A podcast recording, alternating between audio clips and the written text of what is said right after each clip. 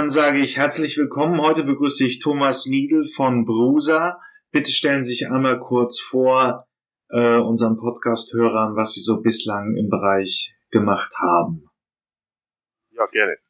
Ähm, ja, mein Name ist Thomas Nindel. Ich bin hier in München zuständig, ähm, Geschäftsführer, einer der Geschäftsführer zuständig für das operative äh, Geschäft von der Brusa Elektronik GmbH. Wir am Standort München ähm, entwickeln Induktivladesysteme für E-Fahrzeuge, also ausschließlich für, im Moment ausschließlich für PKWs. Ähm, meine Vorgeschichte, ich war vorher 13 Jahre bei der Firma Qualcomm, ähm, davon sieben Jahre äh, Firma Qualcomm Halo, das ist der Bereich gewesen, der sich für das Thema Induktivladen intensiv beschäftigt hat, die Forschung und Entwicklung in diesem Thema vorangetrieben hat, Businesspartner, äh, das waren Tier 1, Zuliefererindustrie, der Automobilindustrie, denen man quasi die Technik im Lizenzmodell ähm, ja, verkauft hat oder angebracht hat.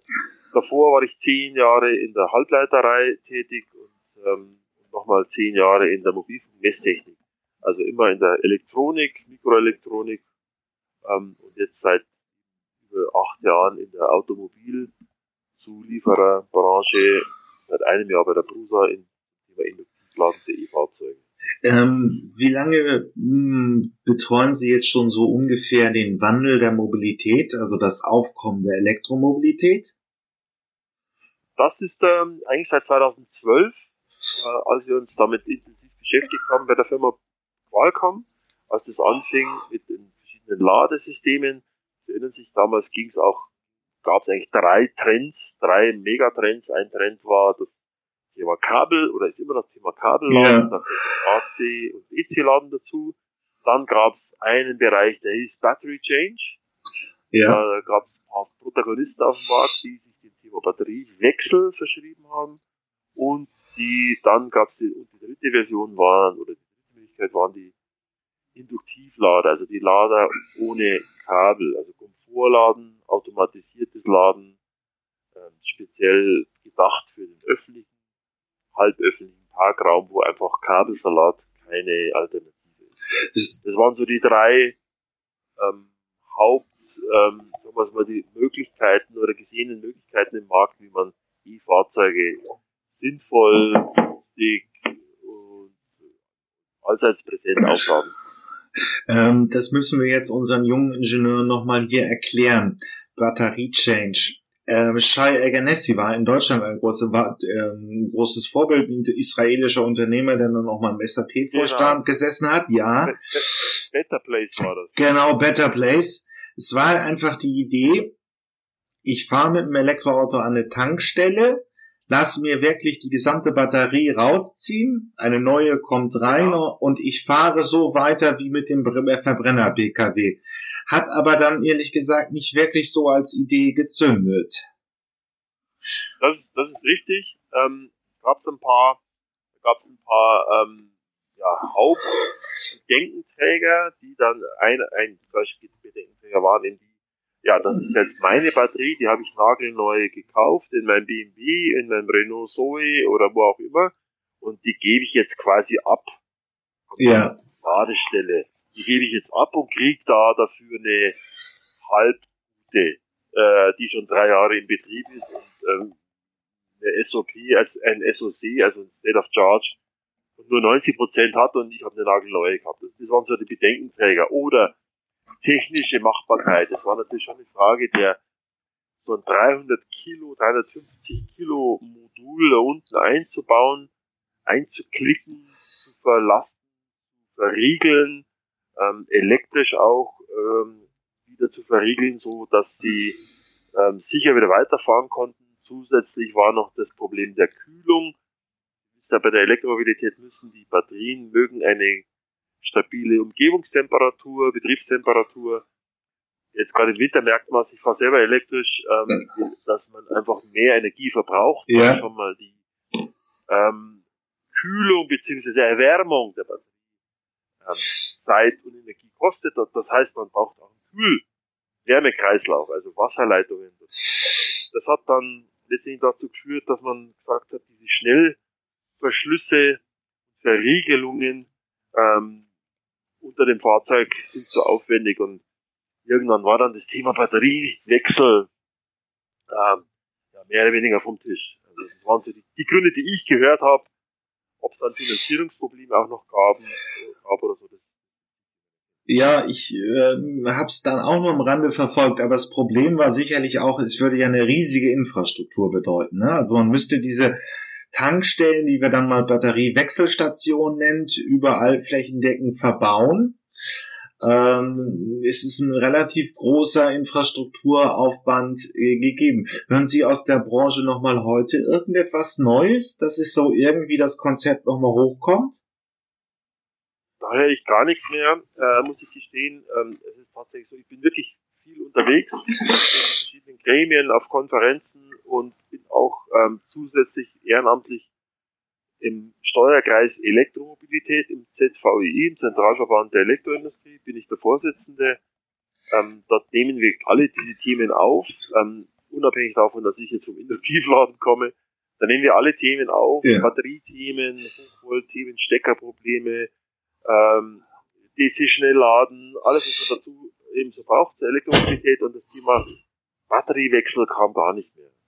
Kein, keine Rede mehr davon. Im Gegenteil, wir kümmern uns jetzt eigentlich schon um die Fragen, was passiert mit der Batterie danach, ja. Second Life, ähm, ähm, recyceln, ausbauen, am Stück zerlegen, wiederverwenden der, der, der, der, der Grundstoffe, sage ich jetzt mal, ähm, wie lange kann man eine Second Life einer Batterie noch zumuten?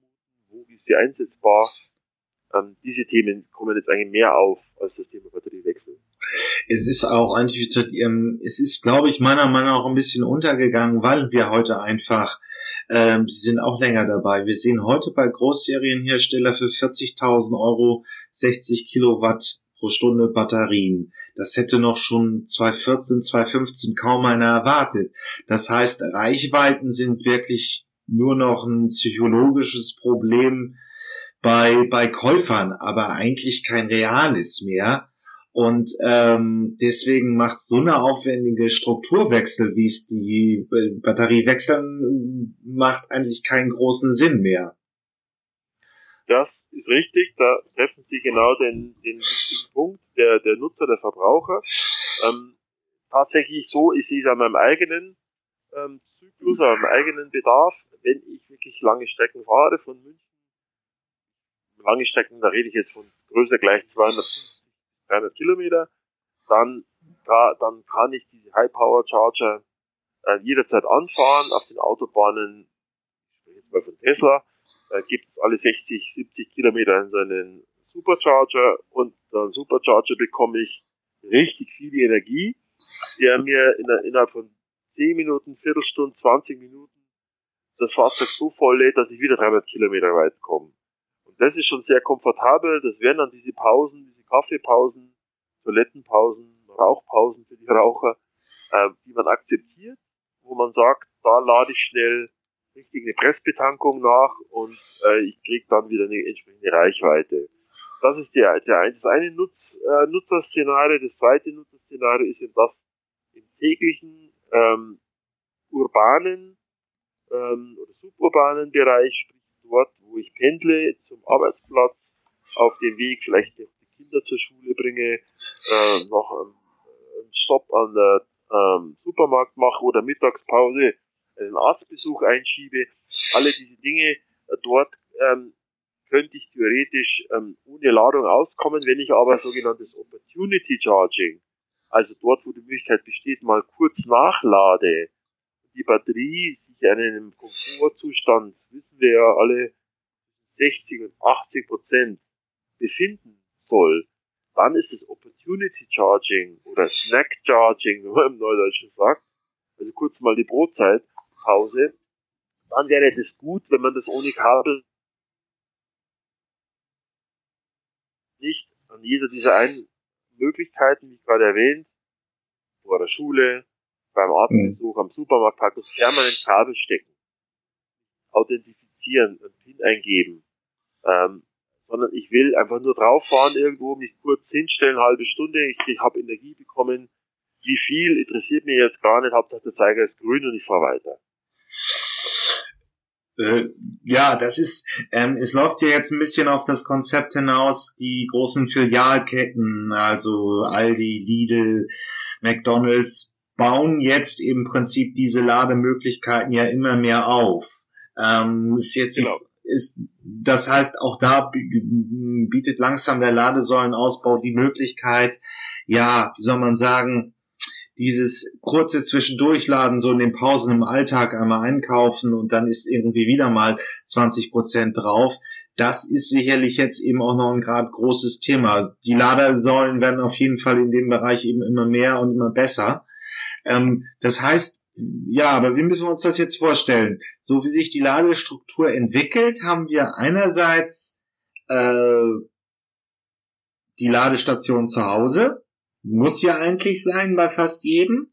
Dann Laden in diesen Pausen, dann Schnelllader auf den Autobahnen und ja, da blieb noch das dritte übrig. Wie sieht's aus mit Arbeitgebern? Geht's da auch schon los? Stellen die schon wirklich so die Ladestation in die Tiefgarage, damit man tagsüber eben auch noch mal ein bisschen laden kann? Genau, also wir tun's, um die erste, um die letzte Frage zu beantworten, ja. wir tun's hier bei der Brusa. Ähm, wir haben am Standard in Sennwald in der Schweiz, an unserem Hauptstandard, ähm, 15 Ladestationen, die ausschließlich für die Mitarbeiter da sind. Also die Mitarbeiter werden angehalten, elektrisch zu fahren können kostenlos äh, Solarstrom tanken, dass sie ähm, das ganze Dach der Firma Brusa ist mit Solarzellen ausgestattet, sodass man also tagsüber auch tatsächlich den Bedarf für Ökostrom deckt. Ähm, ja, auch hier am Standort München. Wir haben jetzt ähm, die Planungen respektive die Umsetzung für sieben Ladestationen für die Mitarbeiter hier geplant, also nicht induktiv, sondern im Moment noch Kabellader. Also wir planen mit 11 kW Wallboxen ähm, zu arbeiten, dann auch mit Lastmanagement ähm, hier im Haus ähm, verbaut werden. Ähm, es gibt tatsächlich, weil Sie erwähnten, Laden zu Hause, es gibt tatsächlich ja eine ganz klare Richtung in Europa, Westeuropa, in Deutschland ist das Laden zu Hause im Moment 80 Prozent der Auto-E-Fahrzeugnutzer laden zu Hause. In China ist es genau umgekehrt. In China gibt es kaum privaten Parkplatz, Parkraum oder Parkgaragen. Dort ist es genau andersrum, dort laden 80 Prozent der Nutzer an öffentlichen Ladestationen. Also dort ist es Verhalten genau andersrum. Ähm, jetzt müssen wir uns, da wir international unterwegs sind und uns dieses, alle diese Sachen, ähm, alle diese Märkte adressieren wollen, ähm, geht uns das natürlich schon was an, ähm, was in China auch passiert und wie da das Nutzerverhalten ist. Wenn ich jetzt, ähm, wenn ich jetzt Induktivladen anbiete im privaten ähm, Raum, dann ähm, ist das relativ einfach umsetzbar. Wenn ich jetzt aber hier einen Laternenparker in der Innenstadt von Berlin habe, der keine eigene Ladestation hat, keine Garage, dann ist er angewiesen, an der öffentliche Ladesäule zu gehen, auch über Nacht dorthin zu gehen. Die Frage ist, ähm, muss ich das jeden Abend? Muss ich wirklich jeden Abend an eine Station hin? Nein, muss ich Ich tatsächlich mit größeren Batterien, Sie haben es ja gerade erwähnt, wie groß die mittlerweile sind.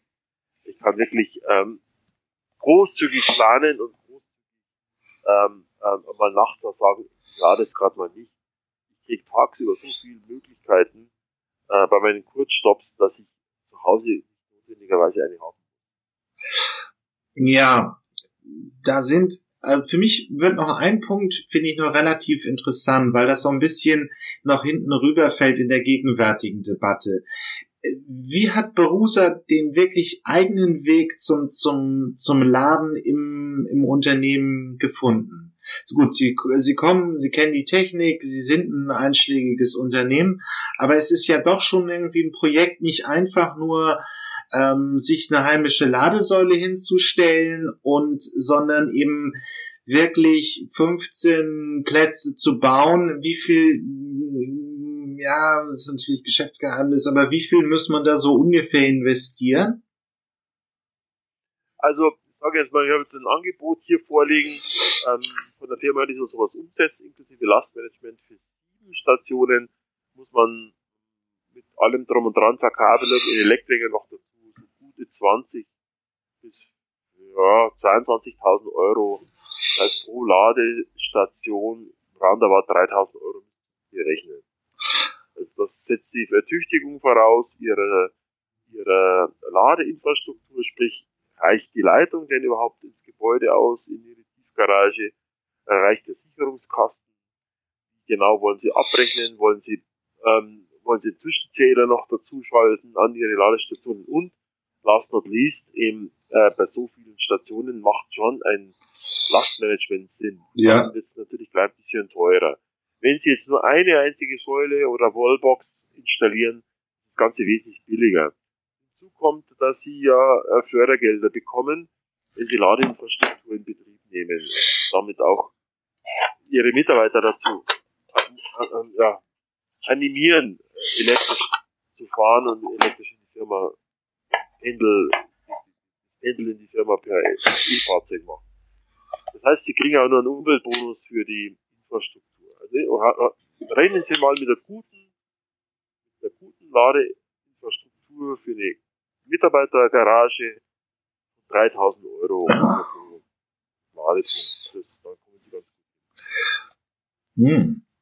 Vor allen Dingen, ähm, es ist eine ganz, eigentlich eine ganz interessante Zahl. So langsam wird der Markt für, für Ladestationen zu Hause, also für Privatkunden, aussagefähig. Wir haben jetzt das Sparangebot von einem großen deutschen Autohersteller, dem größten der Welt, äh, sagen wir mal, das sind 400 Euro und es geht dann, glaube ich, wirklich nur bis 2000. Dann hat man aber auch, wie Sie beschrieben haben, Lastmanagement, die Integration, äh, von, von Erneuerbaren ist kein Problem, dann hat man die beste Lösung für zu Hause.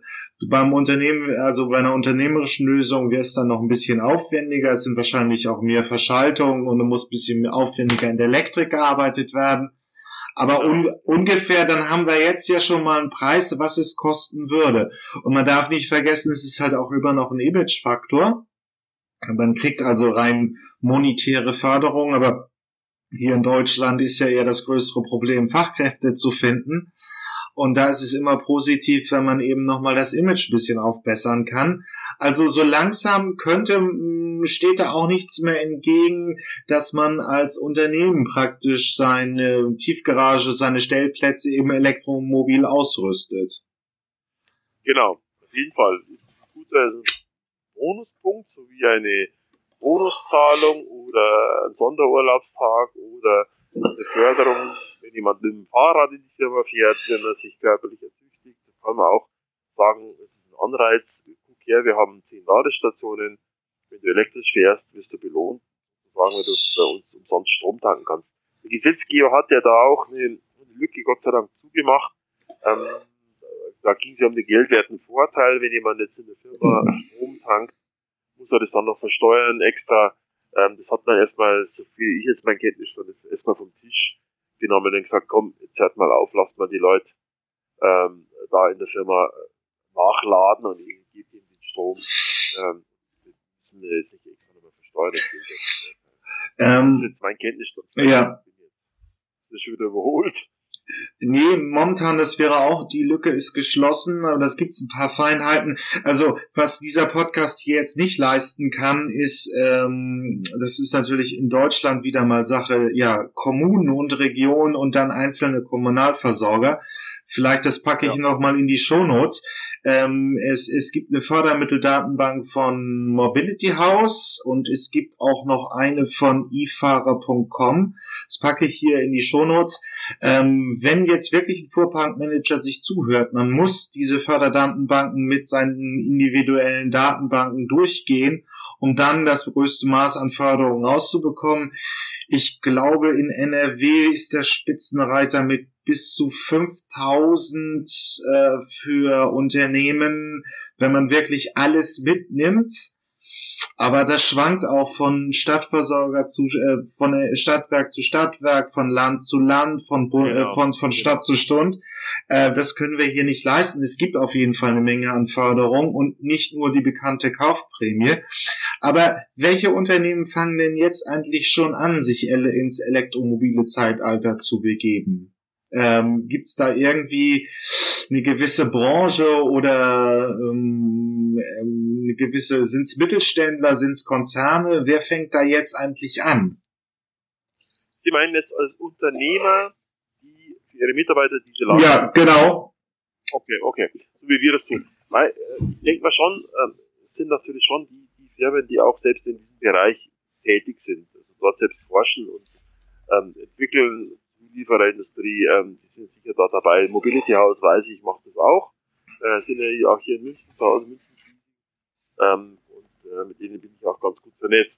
Ähm, ich kann Ihnen auch sagen, ähm, da ich im Ehrenamt, äh, also ein weiteres Ehrenamt begleite, ich bin Vorstand beim Arbeiter-Samariterbund, Regionalverband München Oberbayern und dort haben wir, habe ich vor vier Jahren die Pflegeflotte, also die, Fahr die Fahrzeuge im Pflegedienst, im mobilen Pflegedienst, umgestellt auf elektrisch. Wir fahren mit vier E-Smarts und vier Renault Zoe und haben zehn Ladesäulen im Keller in der Tiefgarage, ähm, A11 kW, eine sogar mit 22 kW für die ISMA und ähm, dort können auch die Mitarbeiter laden. Dort können auch die Mitarbeiter, wenn die E-Fahrzeuge draußen sind, dann können die Mitarbeiter ihre Fahrzeuge dranhängen und problemlos mit ihrer Karte durchziehen und auch ihre Fahrzeuge aufladen. Also ich glaube, das ist schon ähm, nicht jetzt branchenspezifisch. Natürlich ist unsere Branche, die E-Mobilitätsbranche, vielleicht etwas technikaffiner.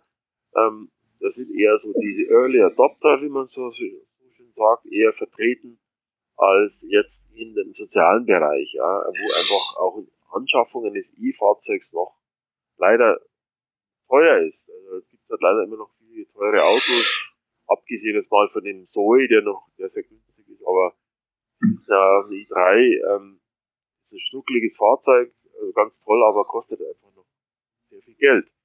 Ähm, mit, mit einem Kleinwagen ist er nicht zu vergleichen. Ne? Dann liegen halt einfach dann an Benziner immer noch günstiger. Das heißt schon, ist dann schon für Mitarbeiter oder Firmen gedacht, wo die ja. mittleren Einkommen oder höheren Einkommen ja, ich meine, es ist so ein bisschen das Problem, aber ich persönlich ähm, habe da auch mal Kurse gemacht.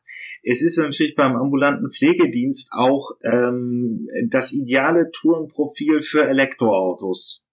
Absolut. Weil, weil, weil, weil ähm, eine kurze Tagesfahrleistung, das war schon mit, mit Modellen 2012, 2013 zu bewerkstelligen und ähm, eine hohe Wiederholung. Also die Fahrten müssen wöchentlich im Monat äh, sehr häufig wiederholt werden, aber die Fahrzeuge müssen nie irgendwie spontan mal 500 Kilometer fahren können. Genau. Jetzt, wo das Angebot mit den Modelljahrgängen 18, 19 immer besser wird, äh, stimmt das Argument nicht mehr so hundertprozentig überein. Aber es ist immer noch ein Argument. Das sind die Branche, äh, Branchen, die es wirklich machen können. Da gehören auch noch Kurierdienste hinzu. Wen haben wir noch? Das Taxigewerbe könnte es. Kommunaldienste. Äh, Kommunaldienste. Genau. Jetzt langsam wird es ein bisschen, weil die Fahrzeuge immer leistungsstärker werden, obsolet. Aber das sind im Prinzip die Branchen, wo die Tourenprofile absolut 100% reinpassen. Ganz genau. Stimme ich voll zu. Ähm, was ähm, und wie geht's jetzt weiter? Ähm, wir warten im Prinzip immer noch auf ein gutes elektromobiles Autoangebot und dann können praktisch langsam aber sicher alle umsteigen. Genau, also dann denke ich mir, ich, ich nehme jetzt mal so den, den Ketchup-Flaschen-Effekt. Den benutze ich immer ganz gern ähm, als Analogie. Die, wenn Sie die Ketchup-Flasche Sie schütteln ziehen sie um auf ihre, zielen auf ihre Nudeln und es kommt lang nichts und dann machen wir flop und dann haben sie die ganze Sauerei am Teller. Ähm, und sind, eigentlich wollten sie gar nicht so viel Ketchup. Ähm, so sehe ich es mit der Elektromobilität. Jetzt werden endlich ähm, genügend Modelle angeboten, auch für kleinere Geldbeutel. Und dann wird mal, äh, auch da benutze ich mal wieder so eine, äh, so ein geflügeltes Wort, Lieschen Müller umsteigen und das Lieschen Müller elektrisch fahren, weil sie sagt, ja, jetzt jetzt passt es für mich, das Auto kostet, ähm, ist erschwinglich, ähm, ich habe eine Ladestation von mir vor der Haustür, ähm, für meine Reichweite reicht es aus, ich will für die Umwelt was tun, jetzt fahre ich auch elektrisch. Ähm, dann wird mir plötzlich, ähm, werden nur, nur die Nerds sein und die Early Adapter, die elektrisch fahren, sondern dann wird auch Lieschen Müller fahren und dann, glaube ich, werden wir relativ schnell an die Grenzen der Ladeinfrastruktur kommen. Ähm, und werden wir relativ schnell mit dem Ausbau der Ladeinfrastruktur hinterherhinken. Deshalb ähm, wieder jetzt mein Ansatz mit dem automatisierten Opportunity Charging mittels Induktivladen. Wenn ich einfach sage, ich meine Parkplatzanzahl, wo so eine Induktivladestation zur Verfügung sind, ist begrenzt. Ähm, ich, ich kann aber davon gut leben oder nicht gut leben, wenn Anzahl der ladenden Fahrzeuge höher wird. Das heißt, jeder lädt mal da nur eine Stunde, da eine halbe Stunde, da zwei Stunden. Dann kann ich die Auslastung, die Nutzung dieser Ladepunkte wesentlich verbessern. Ja, okay. Erhöhen und effizienter gestalten. Und ähm, nochmal, der Nutzer, die Lieschen Müller, wird nicht am Tag dreimal das Kabel rausholen oder viermal das Kabel rausholen. Ein PIN eingeben, die Karte durchziehen, Kabel wieder verstauen, im schlechten Wetter ähm, das Kabel einrollen, dann ist dann nass und schmutzig, ist ein Schneematsch drauf oder was weiß ich. Wird, wird man nicht tun, wird niemand machen, weiß ich jetzt schon. Ähm, wenn sie es aber automatisiert haben, ohne irgendeinen zusätzlichen Handgriff, schaut die Sache anders aus. Dann werden die Leute ähm, diese, diesen Convenience-Faktor, diesen Komfortfaktor gerne mitnehmen. Aber wo, also dann äh, induktives Laden, wo steht das Technologiefeld jetzt? Ich habe mal 2016 es aufpoppen sehen beim bei Daimler, das äh, Prinzip ist, ähm, ja, wie soll man sagen, Premium-Angebot für dann auch gut betuchte S-Klasse-Kunden werden sollte, dass man keine Ladestation mehr hat, wo man zu Hause, wo man wirklich mit dem Kabel laden muss, sondern wo man praktisch über eine Induktionsschleife im Boden laden kann. Ähm, aber also, wie denkt sich Bruser jetzt das Angebot? Soll es Ladestationen ohne Kabel, also induktiv zu Hause geben? bei den Filialketten, beim Arbeitgeber? Wie, wie, wie, wie stellen sich das Angebot vor? Also, ähm, Sie es richtig angesprochen, die Firma Daimler hat das damals zusammen, das war ein Projekt Konsortium mit BMW gemacht. Ähm, und äh, letztendlich ist Daimler dann ähm, aus ja, vielen bekannten Gründen ausgestiegen. BMW hat weitergemacht und hat 2018 das Ladesystem mit der Firma Brusa zusammen zu Ende entwickelt und denen ist unsere Generation 1. Ähm, und dieses System wurde in Serie, auch in der kleinen, aber in der Serie entwickelt, produziert und ausgeliefert. Ähm, mit diesem System ähm, konnte jetzt nur ein BMW über einer BMW Ladestation laden. Das heißt, ähm, man war hier schon eingeschränkt. Man konnte jetzt nicht ähm, beliebig auf eine andere Ladestation fahren. Man musste tatsächlich auf seinem Gegenstück, das dann zu Hause in der Garage lag, rüberfahren und dort laden. Äh, das lag an mehreren Gründen. Ein Grund ist sicher der fehlende Standard.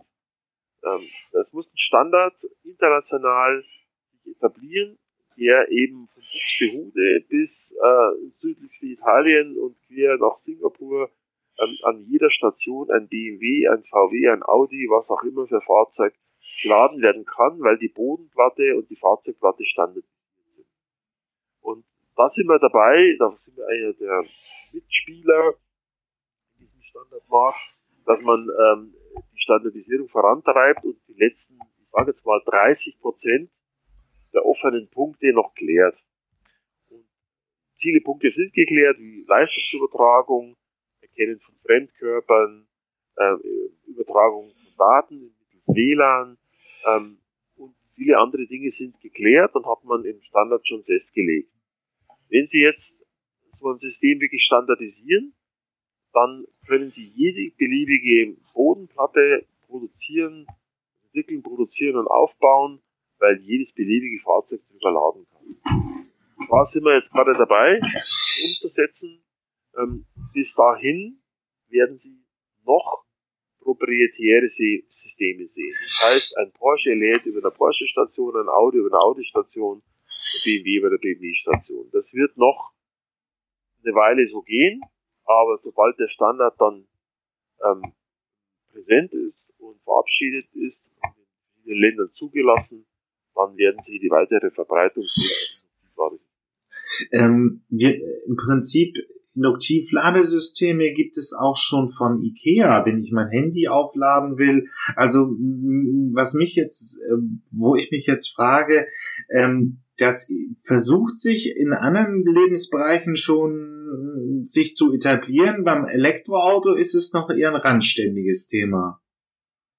Oder nehme ich das gut, jetzt? Ähm, nee, nee, da haben Sie schon recht. Na gut, man, das haben Sie vergessen beim Thema IKEA oder diese G oder QI-Standard ja. ähm, für äh, Mobiltelefone. Ich, auch ich habe nur noch so einen. Ich habe zu Hause so ein Ding. Ich habe in meinem E-Fahrzeug so ein Ding und ich habe hier im Büro eins. Ich stecke kein USB, Mini-USB-Kabel mehr, weil immer die Buchse bei mir kaputt geht. Bei jedem Telefon ging mir die Buchse kaputt. Ähm, ich lade nur noch induktiv das Handy auf. Aber jetzt kommt, wir laden hier mit zwei bis drei Watt. Okay. Wir legen das Ding direkt auf haben hier im Fahrzeug ganz andere Voraussetzungen. Wir laden hier bis 11 kW, 11.000 Watt. Wir haben Bodenabstände, wenn Sie sagen, da kommt ein flacher Taycan, ähm, Porsche, der hat nur ganz geringen Bodenabstand und dann kommt ein hoher SUV von Mercedes äh, angefahren, der einen hohen Bodenabstand, Bodenfreiheit hat. Ähm, dann muss das System erkennen, aha, der Luftspalt ist hier höher, ähm, hier ist etwas niedriger. Das System muss ähm, das Tuning, die Leistungselektronik so einstellen, dass es ähm, mit jedem Fahrzeug ähm, kompatibel ist, mit jedem Fahrzeug ladbar ist. Zusätzlich kommt ein sehr hoher Sicherheitsstandard. Das heißt, wenn Sie so ein System in Verkehr bringen, in den öffentlichen Verkehrsraum stellen, dann müssen Sie Sicherheitsmechanismen, äh, Sicherheitsrichtlinien einhalten wie Emissionen, elektromagnetische Verträglichkeit, ähm, Sicherung äh, vor metallischen Gegenständen. Lassen Sie eine Kronenkorken auf, auf dieser Bodenplatte liegen. Der wird, wenn er nicht erkannt wird als sogenanntes Foreign Object, also Fremdkörper, ähm, wird dieser Kronenkorken bis zu 600 Grad heiß. Der wird glühen. Also diese Dinge ähm, sind wesentlichen Unterschied zu einem Handyladen ähm, nicht eine größere Leistung, sondern eben ähm, aufgrund der größeren Emissionen, Felder, Feldstärken und die Situation, Einbausituation im Fahrzeug ähm, gar nicht zu vergleichen.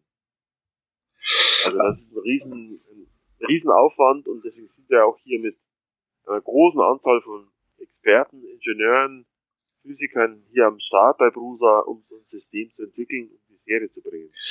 Ähm, aber das würde dann praktisch schon darauf abzielen, wirklich die Ladestation im öffentlichen Raum, ich nenne es mal Feldwald- und Wiesenstation, praktisch induktiv auszustatten. Also ich kann mir vielleicht in fünf bis zehn Jahren vorstellen, dass ich bei Lidl nicht mehr mit dem Kabel, sondern induktiv laden würde. Ganz genau, da wollen wir hin, da wollen wir hin. Und dazu ähm, kommt noch eine Besonderheit dazu. Die Besonderheit wäre nämlich, dann die Bodenplatte zu versenken. Also stellen Sie sich den Lidl-Parkplatz vor, Sie müssen bei Schneefall, also wenn es mal wieder einen Winter gibt, bei Schneefall mit einem Schneeschieber drüber fahren, müssen im verschmutzten Fall mit einer Kehrmaschine drüber fahren, dann können Sie natürlich so eine Stolperfalle auf den Asphalt legen. Ja. Dann müssen Sie eben äh, das Ding ebenerdig versenken dann ist so eine Induktiv-Ladeplatte eigentlich nur als schwarzer Fleck erkennbar und sonst eben nicht. Äh, da müssen wir hin.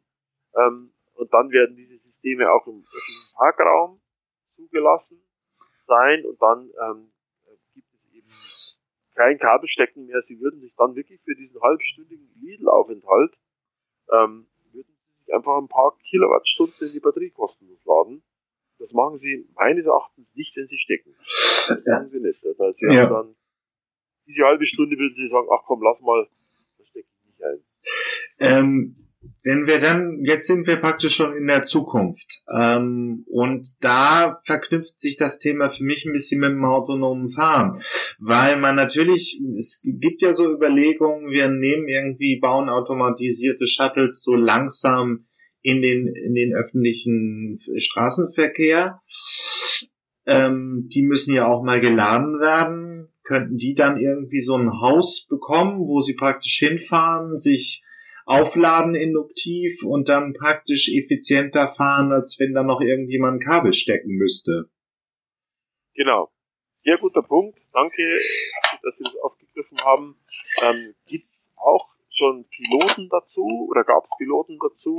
Ähm, ich weiß auch ganz dringend das Problem in China. Ähm, dort ist es tatsächlich so, dass diese Flottenmanager von Sharing-Unternehmen, von Carsharing-Unternehmen das Thema aufgegriffen haben hier in München, kann jetzt nur von München sprechen, gab es äh, einen Piloten, der wurde zusammen mit der Stadt München und BMW und noch ein paar anderen Protagonisten durchgeführt. Der hieß City to Share. Dort war die Idee die folgende, das Fahrzeug eines, ähm, äh, eines Carsharing-Unternehmens fuhr elektrisch, fuhr vor, hat vor der Tiefgarage Halt gemacht, ähm, der Fahrer, Fahrerin stieg aus, haute die Tür zu, schloss den Ladevorgang mittels Smartphone ab, äh, den, den Leihvorgang, ja. Leihvorgang abgeschlossen und dann fuhr das Fahrzeug automatisch, autonom in die Tiefgarage und hat sich dort einen Induktivladeplatz gesucht. Stellen Sie sich vor, Sie würden ja dann nicht dem Auto hinterherlaufen, um ja. zu stecken. Genau. Hast stopp, stopp, stopp, ich muss da stecken, stopp, stopp, stopp, bleib stehen, ja. also, das Auto fuhr dann runter in die Tiefgarage, hat sich eine Tiefladestation gesucht, ist auf dem Steg gekommen, wurde positioniert, hat zum Laden angefangen und jetzt kommt der Kuh. Nach zweieinhalb Stunden war das Fahrzeug voll und hat selbstständig umrangiert. Hat nämlich die Station wieder freigemacht für den nächsten. Das ist ja ein Riesenproblem im Moment, in der Stadt München zum Beispiel, dass unsere Ladestationen entweder von Verbrennern zugeparkt sind oder ähm, es steht ein Dauerlader drauf, der eigentlich schon seit Stunden nicht mehr lädt, aber er ist angesteckt, aber er blockiert die Station für mich. Ja, was, was mich aber Induktivladen im ähm, dieses effiziente Konzept und das gilt ja im Prinzip äh, übergeordnet für für alle Großstädte, dass wirklich Parkraum, das wirklich knappe gut ist. Ähm, genau. Und dass man dadurch eben die Zeiten äh, äh, besser laufen kann und wenn eben die Konzepte mit automatisierten Flotten ähm, immer realer werden, sind ja teilweise auch schon, sie kommerziell in Großbritannien, äh, in den USA, ähm, dass dann eben die Frage ist, wie laden die sich äh, möglichst effizient auf? Und das sind, ähm, im Prinzip wäre es ja dann so, wenn Sie diese Piloten in Berlin nehmen, einfach nur so, dass das Fahrzeug in drei, fünf, sieben Jahren nicht mehr vom Fahrer da vor das Parkhaus gefahren wird, sondern autonom einfach ankommt oder automatisiert dann praktisch sagt, ich bin hier, bitte lad mich auf und dann wieder sehr effizient nach dem Aufladen wieder auffährt und wie sich wieder in die Flotte einreiht und dann praktisch äh, ähm, ja praktisch seine Aufgaben als als äh, autonomes Shuttle dann weiter durchführen kann. Ja und vor allem sie geben ja dem, dem Unternehmer, dem Betreiber eine Nutzungssicherheit. Sie geben ihm das, weil das Fahrzeug ja immer nach einem Leihvorgang auf eine Station fährt und lädt. Das heißt, sie geben dem, dem, dem Betreiber die Sicherheit, das Fahrzeug wird sicher geladen und ist wieder voll für den nächsten Nutzer. Das ist das, was ja auch viele Carsharing-Anbieter bemängeln, dass ähm, Nutzer eben das Fahrzeug nicht mehr laden am Abend. Sie stellen es einfach ab. Sie stellen es ab und sagen, ah ja, ist halb voll, reicht locker, ähm, muss ja nichts tun. Ähm, hat keine Lust zum Stecken, ach, da muss ich wieder authentifizieren, muss ich das Kabel raus und kein Bock. Das ist dann dem Betreiber, also einem Carsharing-Unternehmen, einfach sichergestellt. Der weiß 100 Prozent, das Fahrzeug sucht sich einen Induktivladeplatz und stellt sich drauf und lädt. Okay. Das Ding ist voll, wenn der nächste Nutzer kommt. Ähm, Jetzt aber dann die Frage, wann sehen wir solche Konzepte wirklich als im realen Leben? Also wann kann ich, kann ich in den nächsten paar Jahren erwarten, dass ich Induktivlademöglichkeiten mit einem Elektroauto bekomme? Also müssen wir schon, muss ich schon ehrlich sein, also alles was hier sagt man, Piloten waren natürlich Ja, ja. Gesch- Geschichten. Ähm, realistisch wird sein, dass sie in den nächsten zwei Jahren, ich weiß, äh, wir mit dran arbeiten, an Industriesladesystemen, in den nächsten zwei bis drei Jahren kriegen sie realistisch ähm, die Option, wenn sie ein E-Fahrzeug kaufen, Induktivladen anzuklicken. Nicht von allen, aber von einigen. Ich gestehe auch, dass es zunächst noch etwas teurere Fahrzeuge sein werden, weil Induktivladen einfach in der äh, Stückzahl noch nicht angekommen ist, sodass preisgünstig ist, auch für einen kleinen äh, Zoe passt oder Zoe ist die Preisklasse. Aber sie werden in den nächsten Jahren definitiv Induktivladesysteme ähm, in der Serie äh, käuflich erwerben können.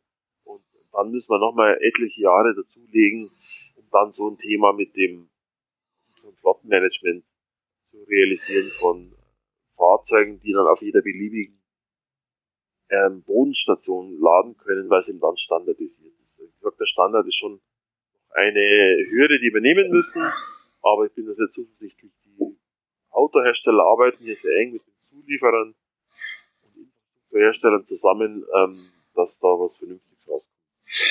Okay.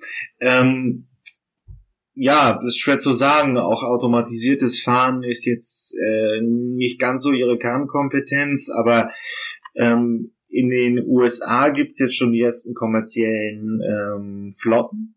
Immer noch mit dem Sicherheitsfahrer, aber es gibt die Flotten. In, in Frankreich wird's auch von Renault einmal ausgetestet mit ähm, Renault Zoe der Klasse 4. Das wäre dann so ein Konzept. Das ist also ein Areal im Umfeld einer einer Kleinstadt, die ähm, einfach Fahrdienste anbieten. Und dann wäre halt auch die Frage, wie werden diese automatisierten Shuttles, die wir dann auch nicht mehr besitzen, sondern wir nutzen sie nur noch für eine Fahrt, eben dann aufgeladen. Ähm, Gibt es sonst noch irgendetwas, was in der Ladetechnik sich verändern wird? Ich frage jetzt so ein bisschen aus der Perspektive von, von ähm, Autokäufern. Also ist jetzt, wir nehmen das hier Mitte Februar 2020 auf. Volkswagen fängt an, äh, die Werke umzustellen. 300 Fahrzeuge sind bis 2025 angekündigt. Wenn man jetzt im Prinzip ein Elektroauto kauft, ist man dann sicher, was die Ladetechnik angeht? Oder wird sich da nochmal etwas Großes ändern? Also ich bin mir sehr sicher, man hat jetzt ähm, beim DC-Schnellladen ganz guten ähm, Standard gefunden, auch mit der, der Verfügbarkeit der Stecker und der, der kompatiblen Stecker oder genannten Stecker. Ähm, verschiedene Protagonisten, Energy und ähm, rüsten wie Energy oder Tesla selbst oder Porsche selbst, rüsten massiv auf und, und tun sich zusammen und schauen, dass man den DC-Schnellladeinfrastruktur gut hinkriegt, sodass die Fahrzeuge auf der Langstrecke genügend Ladestationen, Ladepunkte haben. Ähm, auf der, ähm, in der Kommunen, also in der, in der, im Bereich, wo man mit 11 kW oder maximal 22 kW gut klarkommt, in den Kommunen, auch dort ist der Standard ähm, gesetzt. Die Stecker, die Kabel sind genormt. Ähm, ich denke mir, da sind wir auf einem sehr, sehr guten Weg. Ich spreche jetzt mal für die Stadt München. Da gibt es 1100 Ladepunkte von der Stadtwerke München. Ähm, Moment noch ausreichen, aber wie gesagt, ich wiederhole nochmal den Ketchup-Effekt, wenn der kommt, dann weiß ich nicht, ob 1100 Ladepunkte erreichen, da muss man tatsächlich aufrüsten. Sie sehen ähm, interessante Bewegungen, ich habe gelesen in Hessen, wer in Hessen ein Parkhaus plant äh, und zum Beispiel für einen Supermarkt oder ein Möbelhaus oder, oder öffentlich in den Verkehr bringt oder dorthin stellt, anbietet, muss 20 Prozent der aller Plätze im Parkhaus für E-Fahrzeuge vor enthalten. Das heißt, reservieren, Infrastruktur bereitstellen, Dicke der Kabel bemessen, da reicht nicht mehr ein Parkhaus mit einer normalen Stromleitung, die nur die Panierröhren versorgt, sondern dann muss man richtig eine Leitung reinlegen und von 100 Parkplätzen ähm, 20 davon mit Ladestationen aus. Also da, da tut sich schon was. Kommunen, die Länder ziehen nach ähm, und auch im öffentlichen, äh, sorry, im halböffentlichen Parkraum da was und noch viel wichtiger ist also auch, dass man ähm, in den Häuserverordnungen eben auch das, das, das, das, das dumme Gesetz Feld, ähm, dieses Mitbestimmungsgesetz, oh, ja. wenn Sie in Ihrer Tiefgarage laden möchten, einen Ladepunkt installieren möchten, brauchen Sie die Zustimmung von allen, allen Hausbesitzern, äh. Das ist ja ein Unfug. Ähm, könnte sofort das würde sofort abschaffen. Bremsen sie ja jeden aus, der zu Hause Ja, ich, äh, Nee, nee, nee, es ist äh, dieser, das nervt mich natürlich jetzt auch schon vier, fünf Jahre. Ähm, das wird in der Fachwelt auch immer wieder kritisiert. Es ist diese Regelung ist in der Tat richtig. Alle Eigentümer müssen in der Eigentümerversammlung Zustand äh, bauen.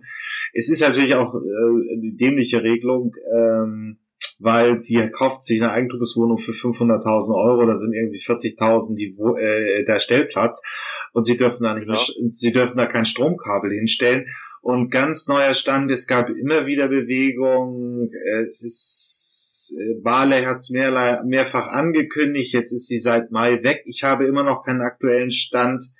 Sie wollte es damals ändern, es ist damals äh, auch noch nicht geändert worden. Ob das jetzt in der zweiten Jahreshälfte geändert worden ist, ist mir nicht bekannt. Ähm, aber das ist eine große Hemmnis einfach für ähm, ähm, gerade für die Eigentum, Eigentums, äh, Eigentum, Wohnungseigentümer, Besitzer in Großstädten zum elektromobilen Fahren zu kommen, denn man braucht schon eine eigene Ladestation.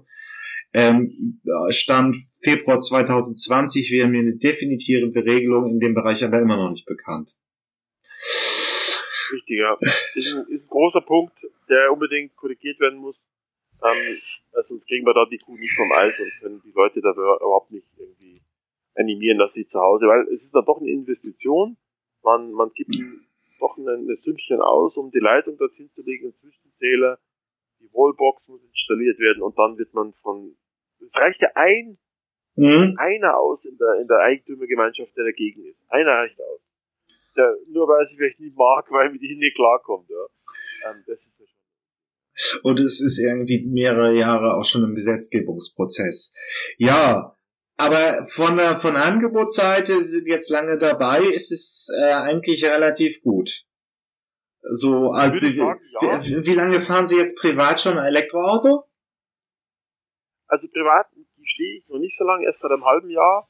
Ähm, und mangels einfach ähm, ja, ähm, an, an einem Fahrzeug, was mir die Reichweite entspricht, lieferte und auch mit Kosten, äh, ja, Kosten-Nutzen-Verhältnis. Und äh, ich habe mir einen Amerikaner gekauft, der einfach diese, leider, ich musste einen Amerikaner kaufen, der mir diese äh, Strecke, diese Reichweite liefert, die ich brauche, um tatsächlich zu meinen Kunden zu kommen die Strecken, die ich fahren möchte, sind eben diese 300 Kilometer, alles was über 300 Kilometer ist, fahre ich mit der Bahn.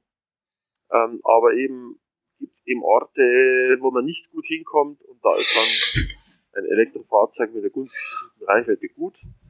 Und ich komme sehr gut klar damit. Man muss ein bisschen planen, man schaut halt dann ein Hotel, wenn man über Nacht bleibt. Man guckt halt nach einem Hotel, wo eine Ladestation in der Nähe ist oder noch besser ein Hotel, das sogar eine Ladestation am Haus hat. Ähm, das ist alles planbar. Das alles machbar. Das geht gut. Also klar. Es ist halt immer eine Frage, das sind noch so die Profile, wenn man wirklich so als Vertriebler 400, äh, 500 Kilometer am Tag abreist, ist es noch auf ein paar Jahre wirklich ein Verbrenner, aber der Rest kann früher oder später in den nächsten Jahren umsteigen. Auf jeden Fall, sehe ich, sehe ich genauso. Und ähm, wie gesagt, es gibt so viele tolle Konzepte und es gibt schlaue Anbieter, da gibt es ähm, gibt es Firmen, die bauen Carports und haben sich halt auf hölzerne Carports spezialisiert mit Schrägdächern, dies, das und irgendwann sind die draufgekommen und sagen, nein, ein Carport ist eine, ist eine überdachte Fläche, schade um das Dach. Warum bauen wir da nicht Solarzellen drauf? Darunter eine Ladestation. Direkt vom Dach runter ins Auto. Ähm, gibt es so viele gute Ansätze. Das Auto steht im Schatten. Ähm, das wird von der Sonne geladen und wenn es so tagsüber steht, echt perfekt. Ja. Ähm, da gibt es so viele gute Ideen, äh, die es einfach nur umzusetzen gilt und dann müssen sie halt auch preislich stimmen, dass der Nutzer wieder beim Lieschen Müller, äh, Lieschen Müller auch sagt, jetzt fahre ich auch, weil jetzt ist es für mich Preis-Leistungs-Verhältnis und von dem, davon bekomme, ist es jetzt eine tolle das ist ja auch noch mein Job, aber sie haben so 2018 haben die ersten asiatischen Hersteller es wirklich geschafft, dass es von den Kosten pro Bewegungskilometer wirklich schon günstiger ist, mit einem Elektroauto zu fahren und als ein Verbrenner. Das bezieht sich eben halt auf Fahrzeuge der Kompaktklasse. Wenn Sie einen elektrischen Kompakten aus Asien kaufen, ist das günstiger, als wenn Sie äh, einen Verbrenner kaufen. Die Anschaffungspreise haben sich da eben schon so angeglichen, dass es heute sich lohnt, ein Elektroauto zu kaufen. Ja, kann man eigentlich nur hoffen, dass langsam das auch bei den Deutschen dann ankommt. Ja, also ganz ehrlich, was ich privat vermisse, ich fahre seit ich einen Dienstwagen fahre oder seitdem ich fast Auto fahre, ein Kombi. Für mich ist Fahrzeug ein Nutzfahrzeug, ein Auto. Da, da lade ich meine Einkäufe ein, meine Träger, Wasserträger, da lade ich mein Fahrrad ein, wenn ich zum Rennen fahre, ähm, zum Skifahren, alles, ich lade da ist einfach ein Kombi das ideale Fahrzeug. Es gibt keinen, keinen einzigen vernünftigen E-Kombi. Ich verstehe es nicht, ähm, warum die Autohersteller lauter Limousinen auf den Markt bringen und des Deutschen liebstes Kind den Kombi vernachlässigen. Ja, ist, ist in der Tat wirklich noch ein Mangel. Ich kenne auch keinen. Ja gut, die, es, es, es sind leider die, die SUVs kommen ja nun halt, die so ein bisschen dieses Bedürfnis, die das bedienen, aber wollen wir mal hoffen, dass irgendeiner sich erbarmt. Mir, mir wird's auch fehlen. Auch gerade vor allen Dingen auch, äh, was auch schwach ist, Volvo ist ja meine Lieblingsautomarke und da äh, fehlt auch noch ein Kombi. Und ja. die, die hatten, die hatten's auch immer. Genau. Und es ist ja, am Anfang war die Ausrede, geht nicht, Batterie, ähm, Kasten zieht nach oben, da ist der Kofferraum, ähm, das funktioniert so nicht, man hat es beim i3 gesehen, da ist der Kofferraum so weit um, ist ähm, stimmt nicht. Ähm, nehmen Sie den Tesla Model 3 zum Beispiel. Ähm, da ist der ganze Batteriekasten so unten unterm Fahrzeugboden montiert, dass der Kofferraum hinten wirklich, er ist geräumig, er ist groß, er ist aber äh, die Ladeluke ist halt nicht die von einem Kombi. Ähm, ich komme halt einfach nur, ich kann da kein Fahrrad einladen, geht nicht. Ähm, also es, es geht tatsächlich von der Bauhöhe, funktioniert es. Ähm, die Batterie, der Batteriekasten ist kein Hemmnis. Ähm, so ein Kombi ist meines Erachtens relativ gut. Mein, mein Reden. Das ist auch das, was mich noch irgendwie mal vom Renner hält. Aber, Herr Niedel, wir müssen nach einer Stunde zum Schluss kommen. Möchten Sie uns noch etwas, möchten Sie uns noch was mitgeben auf dem Weg in die Zukunftsmobilität? Also, die Zukunft ist elektrisch, ähm, und ich glaube fest daran, wir, wir haben gute, gute Ingenieure, gute Ansätze, gute Ideen. Ähm, wir werden weiterentwickeln im Bereich Batterie. Wir werden effizientere Batterien verbauen. Wir werden Batterien verbauen ohne seltene Erden, ohne Rohstoffe, die knapp sind oder teuer gewonnen werden müssen. Da sind wir dran. Die Industrie nimmt das sehr, sehr ernst ähm, und ähm, hat ähm, gute, gute Ideen, gute Ansätze. Ich bin da wirklich sehr, sehr zuversichtlich, dass wir auch die Kritiker, die letzten Kritiker zum Schweigen bringen. Nicht zuletzt auch mit der Ladetechnik glaube ich ganz, dass wir auf einem guten Weg sind. Mein Plan ist, dass meine Kinder sagen werden, das Wort Laden kennen sie nicht mehr. Ja. Das Auto ist immer voll. Das Auto ist immer voll, das ist immer induktiv geladen. Dann haben wir schon die, äh, hoffentlich die zweite, dritte Ausbaustufe der Elektromobilität hinter uns. Ja, hoffen wir es. Genau, genau.